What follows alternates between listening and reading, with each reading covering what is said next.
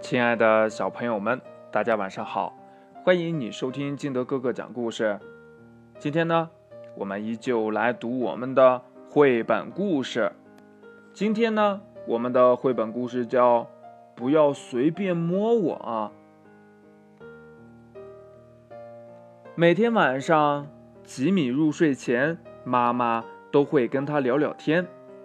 他们会聊聊有趣的事儿、开心的事儿。甚至无聊的傻事儿，有时候也会讨论一些严肃的话题。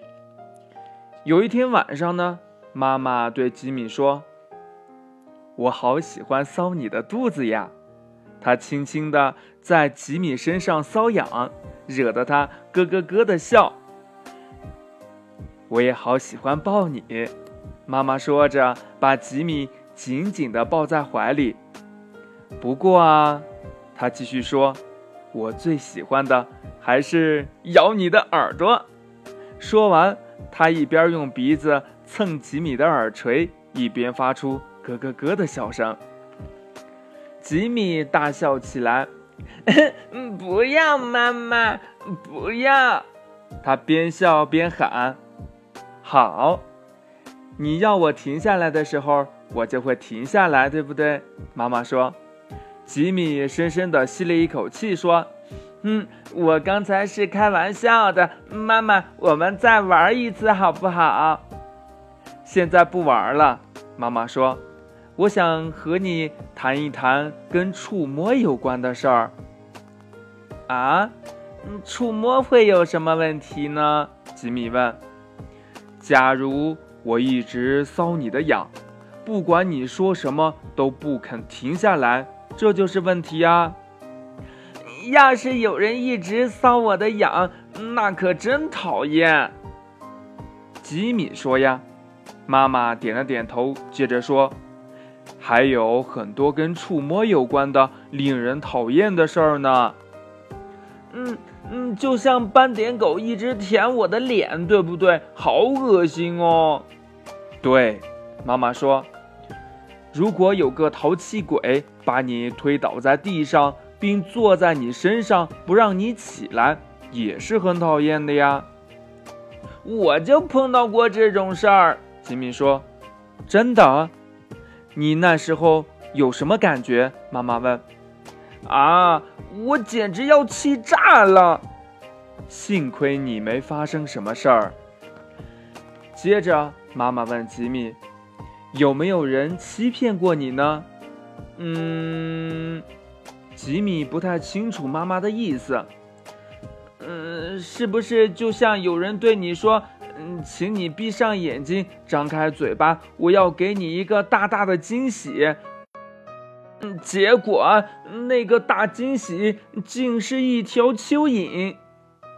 没错，妈妈说就是这个意思。不过。骗子骗人的把戏可是很多的。有一个小女孩，我认识她吗？吉米问。不认识。可是真的有这么一个小女孩。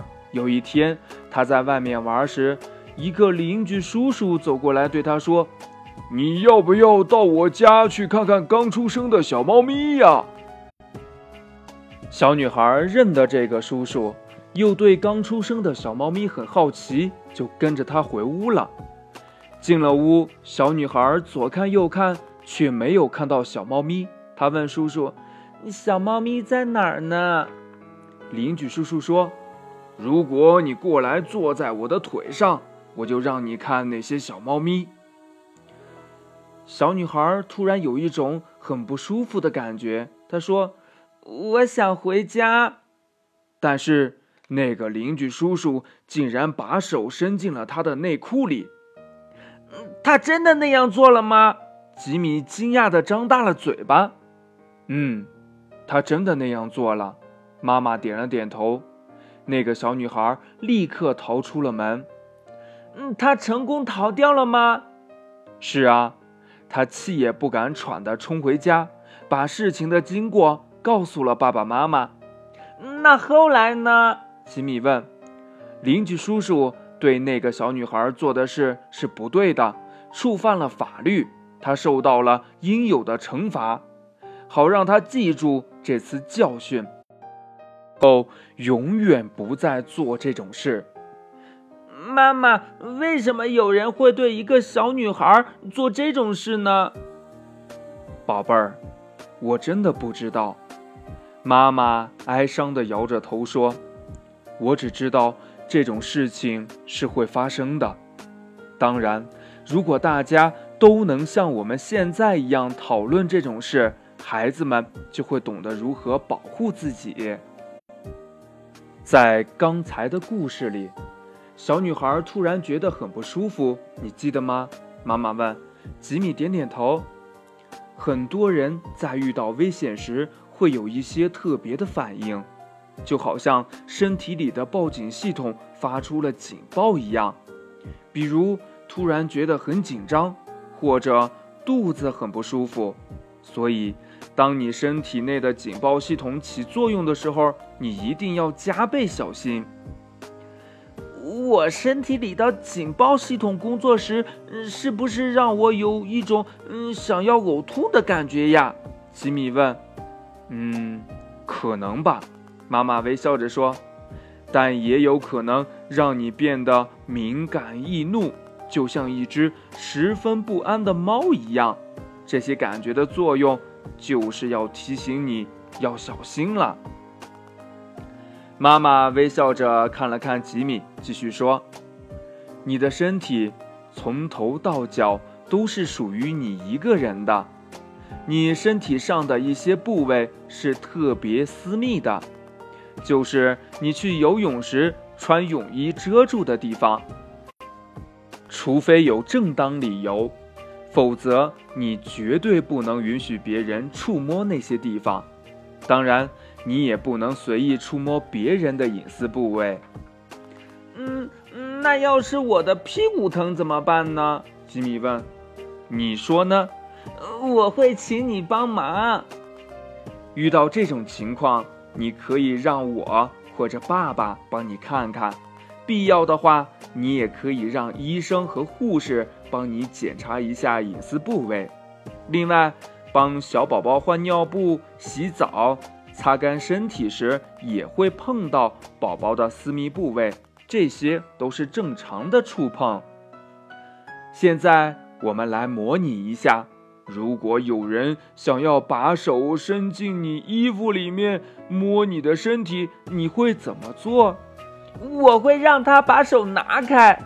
没错，你首先要告诉那个人马上住手，但是要对一个个子比你高、年龄比你大的人说出这样的话，可能有些困难。我想我们需要练习练习。跟我说，住手！我不喜欢你这样做。吉米大声的重复道：“住手！”我不喜欢你这样做。